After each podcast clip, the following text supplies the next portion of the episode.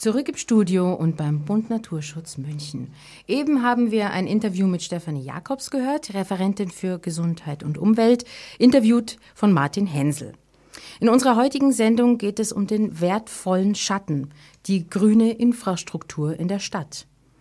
Wissen Sie, liebe Hörer und äh, Hörerinnen, warum in den Biergärten meist Kastanien stehen? Dazu gibt es eine wunderbare Geschichte. Es gibt zwei wunderbare Geschichten. Die eine ist, dass die Bierkeller äh, unter dem Biergarten früher waren oder heute noch sind. Und dazu diente die Kastanie als perfekter Schatten, um das Bier im Keller kühl zu halten. Die zweite Geschichte, die ebenfalls sehr klug klingt, ist die der Nestplätze der Vögel, denn ich habe noch keinen Vogel in einer Kastanie gesehen, was wiederum extrem gut für den Wirt und den Gast ist, der sein Gericht ohne Dekoration von Vögeln essen will. Als Gast im Studio darf ich jetzt ganz herzlich einen Experten begrüßen, Herr Wolfgang Zisch. Ehemaliger Stadtrat, Initiator des ISA-Plans und Mitglied im Münchner Forum. Er ist für den Erhalt des öffentlichen Grüns und vielleicht kann sich der eine oder andere an den Beschluss des großen Landschaftsparks Blumenau, Leim, Hadern, Pasing Ende der 90er Jahre erinnern, wobei Herr Zisch nicht ganz unbeteiligt war. Ich gebe das Wort nun an meine Kollegen Eva Dutz und Martin Hensel. Ja, hallo Herr Zisch, schön, dass Sie zu uns ins Studio gekommen sind. Hallo Martin. Ja, hallo. Hallo. Herr Zisch, meine erste Frage an Sie wäre, wir haben jetzt gerade das Interview mit Frau Jakobs gehört ähm, die uns erläutert hat, was die Stadt München alles macht, um klimaneutral zu werden. Wie beurteilen Sie denn die Anpassungsstrategien der Stadt München? Ja, es ist natürlich so, dass man, dass man von außen so genau nicht reinschaut in die Stadtverwaltung, die ja ein unglaublicher Kosmos ist von ganz unterschiedlichen Funktionen. Von außen gesehen ist es so, dass man sagt, es ist erstaunlich, dass ähm, man so wenig von der Sache hört und äh, dass das so wenig sich bewegt. Ähm, zunächst mal muss man sagen, dass man ja eigentlich äh, diesen Ansatz, den die Stadt gewählt hatte, ähm, die heißesten Nächte mal als Maßstab zu nehmen, denn das ist die größte Belastung für äh, die Bevölkerung und da zu sehen, was gibt es denn da für Abhilfe. Ähm, es gibt da das sogenannte Alpenpumpen oder das, das, das kommt von den Alpen her. Das heißt, die, wir sind ja an der Nordseite der Alpen und dort ist eine, wenn die Alpen sind, also im Schatten, äh, wenn die Sonne untergeht, dann drückt es, dann kühlen die Alpenwände schnell ab und drücken über die Wälder äh, einen Wind nach München, also ein Nachtwind nach München. Das ist ein meiner Meinung nach außerordentlich wichtiges äh, Element, so dass man sich überlegen muss, wie kann man den Münchner Süden schützen vor Gebäuden, vor Einflüssen, die diese Alpenpumpen von Süden her unterbinden, äh, äh nicht unterbinden, sondern unterstützen. Auch Straßenzüge natürlich leiten kühle Luft. All dieses ist, zu, ist meiner Meinung nach sehr stark zu beachten. München hat ja nur, ein, nur innerhalb des Mittleren Rings eine sehr dichte Bebauung. Äh, diese ganze andere Bebauung, die München hat, nämlich die Ein- und Zweifamilienhausbebauung, ist ja sehr stark durchgrünt und von daher äh, ist sind hier die Frischluftmöglichkeiten, die Kühlungsmöglichkeiten relativ groß. Auch da muss man sehr genau beachten, äh, wie leitet man die Ströme, wie verhindert man, dass Bauwerke störend sind da drin ähm, und wie kann man ähm, Versiegelungen, wenn man sie schon machen muss, so steuern, dass sie eher positiv sind, also eher lenkend sind für die kühlen Ströme. Jetzt haben Sie schon ein äh, ganz drängendes Problem der Stadt München angesprochen, die Nachverdichtung. Ähm, in diesem Zusammenhang hört man immer wieder auch den Begriff der grünen Infrastruktur. Martin, vielleicht kannst du uns den mal ein bisschen näher erklären.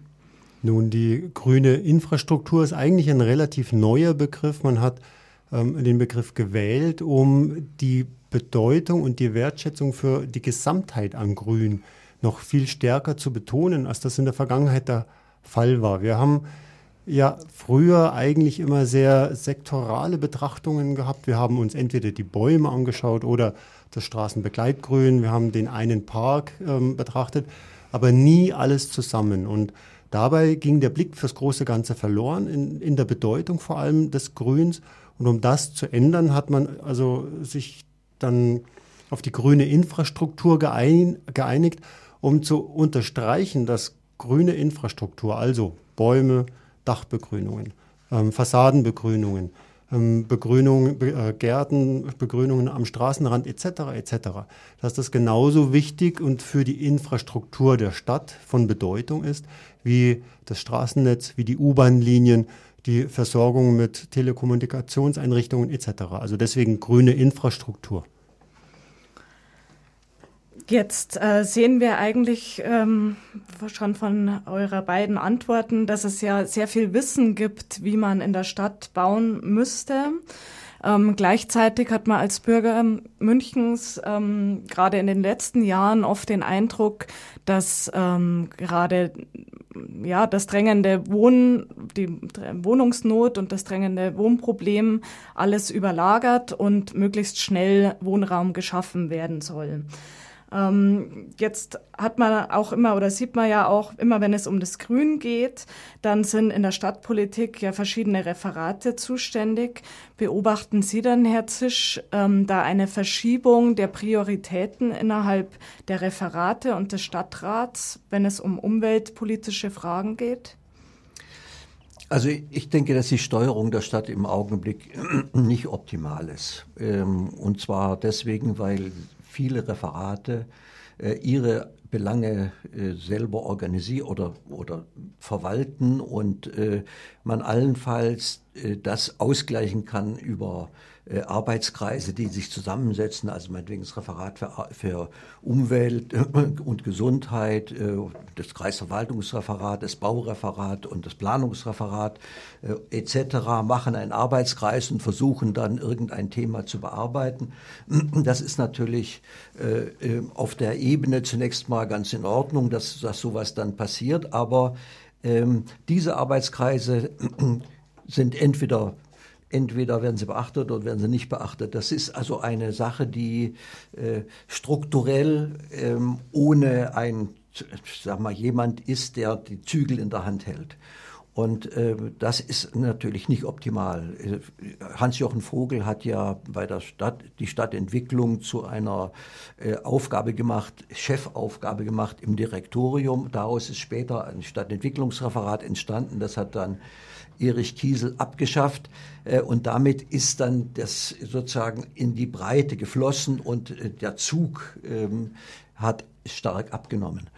Ähm, ich denke, die, die Frage ist, wie macht, äh, wie setzt die Stadt ihre Prioritäten durch? Das ist die entscheidende Frage und da ist die Stadt meiner Meinung nach im Augenblick nicht toll aufgestellt, wegen der Zerblätterung.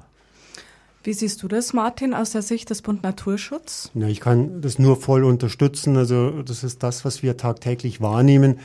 Ähm, Grün hat aufgrund der Zersplitterung und der Zuständigkeit von ganz unterschiedlichen Referaten in ganz unterschiedlichen Teilbereichen in den großen Verfahren, bei den großen Entscheidungen, wo es dann eben um die Fläche geht, was passiert auf einer Fläche, wird sie als grüne Fläche, als ähm, Kaltluftquelle erhalten oder wird dort gebaut, ähm, dann äh, gerät Grün einfach ins Hintertreffen und findet nicht die Wertschätzung oder die Bedeutung, die es eigentlich bräuchte wenn man gerade jetzt auch die Herausforderungen in puncto Klimawandel ähm, sieht, wo wir ja viel mehr Grün bräuchten anstatt weniger. Mit welchen Referaten hat denn der Bund Naturschutz am meisten zu tun?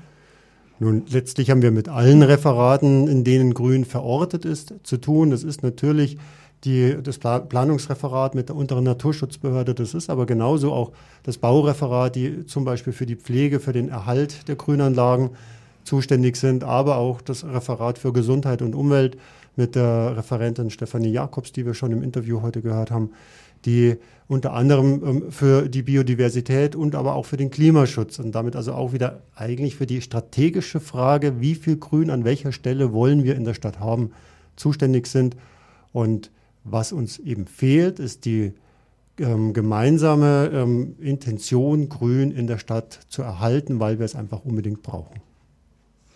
Jetzt haben wir bis zur Pause noch ein paar Minuten Zeit. Ähm, vielleicht kommen wir jetzt vom Allgemeinen, äh, von der allgemeinen Problematik auf ein konkretes Beispiel, und zwar die Verlängerung der U5 nach Pasing. Da ist jetzt äh, der aktuelle Stand, ähm, dass der Bund Naturschutz nach reiflicher Überlegung diese Verlängerung ablehnt. Warum? Und was wir gerade im Allgemeinen besprochen haben, trifft auf dieses Projekt im Speziellen zu. Äh, wir sehen äh, nicht, dass die, der Erhalt von Grün, in dem Fall geht es um die äh, Straßenbäume entlang der Gotthardstraße, die zum Teil sehr mächtig, sehr schön sind und eben die Straße beschatten und einen sehr wunderbaren Charakter geben, dass der Erhalt dieser Bäume eine ähm, gleiche Wertung im Planungsverfahren erfahren hat wie die Frage nach der U-Bahn überhaupt. Und äh, auf die Weise äh, ist eben eine Planung momentan auf den Tisch gelegt worden, die vorsieht, dass allein in der Gotthardstraße über 700 Bäume gefällt werden sollen. Das bedeutet, wenn man sich dort hinstellt, alles, was jetzt an Bäumen dort ist, soll erstmal gefällt werden. Und das ist aus unserer Sicht unter den ähm, Erfordernissen, die wir, denen wir uns stellen müssen, keine gute Lösung. Und deswegen lehnen wir es ab. Da wäre natürlich äh, das Gegenargument, dass ja äh, München es dringend nötig hat, einen Ausbau des öffentlichen Personennahverkehrs. Ähm, wie stehen Sie persönlich zu de, dieser Problematik der U5-Verlängerung? Sehen Sie da auch, dass eigentlich so das gesellschaftliche Gemeinwohl eben, dass man gut von Pasing äh, in die Stadt kommt und dass dieses Netz ausgebaut werden sollte über dem dem Schutz der, der Altbestände der Bäume stehen sollte, Herr Zisch? Also das ist ja eine schwierige Abwägung. Ich denke, dass ähm, München nur wirklich weiter äh, vernünftig prosperieren kann, wenn äh, der öffentliche Personennahverkehr gestärkt wird. Also für mich ist das ähm, Datum. Äh, und man kann ja auch den Zustrom nach München leider nicht äh, so moderieren, dass wir sagen, okay, da reicht auch eine Straßenbahn oder, oder kann man vielleicht auch mit Bussen machen. Deswegen bin ich im Prinzip für diese äh, U-Bahn. Ich glaube auch, dass diese U-Bahn deswegen sehr wichtig ist, weil bei Störungen des S-Bahn-Betriebs man umsteigen kann direkt auf das U-Bahn-System und von daher eine vernünftige Alternative hat. Äh, es ist ja so, dass die zweite Stammstrecke wohl nicht so leistungsfähig sein wird und auch anderen Zwecken zur Verfügung steht, sodass ich glaube, dass diese U-Bahn sehr wichtig ist. Ob man dazu wirklich so viele Bäume äh, opfern muss, das möchte ich mal bezweifeln. Äh, das kommt aufs Bauverfahren an. Und äh, das Bauverfahren ist heute meiner Meinung nach auch unterirdisch durchaus sehr gut durchzuführen. Und die Frage ist, ob das so viel teurer ist, das möchte ich auch mal äh, erstmal genauer untersucht haben. Von daher ähm, finde ich die Stellungnahme des Bund Naturschutzes vernünftig, äh, kann ich verstehen weil sie ein Ansporn ist, über diese Frage nachzudenken, ob man hier der, derartig stark äh, in den Baumbestand eingreifen muss. Dann würde ich sagen, dass die U5 uns auch nach der Pause noch weiter beschäftigt und übergebe an Tanja. Wir schnaufen mal kurz durch. Wir sitzen zu viert hier in einem hochtemperierten äh, Tonstudio und ich glaube, wir brauchen einen Baum hier drin. Aber das macht, glaube ich, dann unser Techniker Günther. Gut, kleine Pause.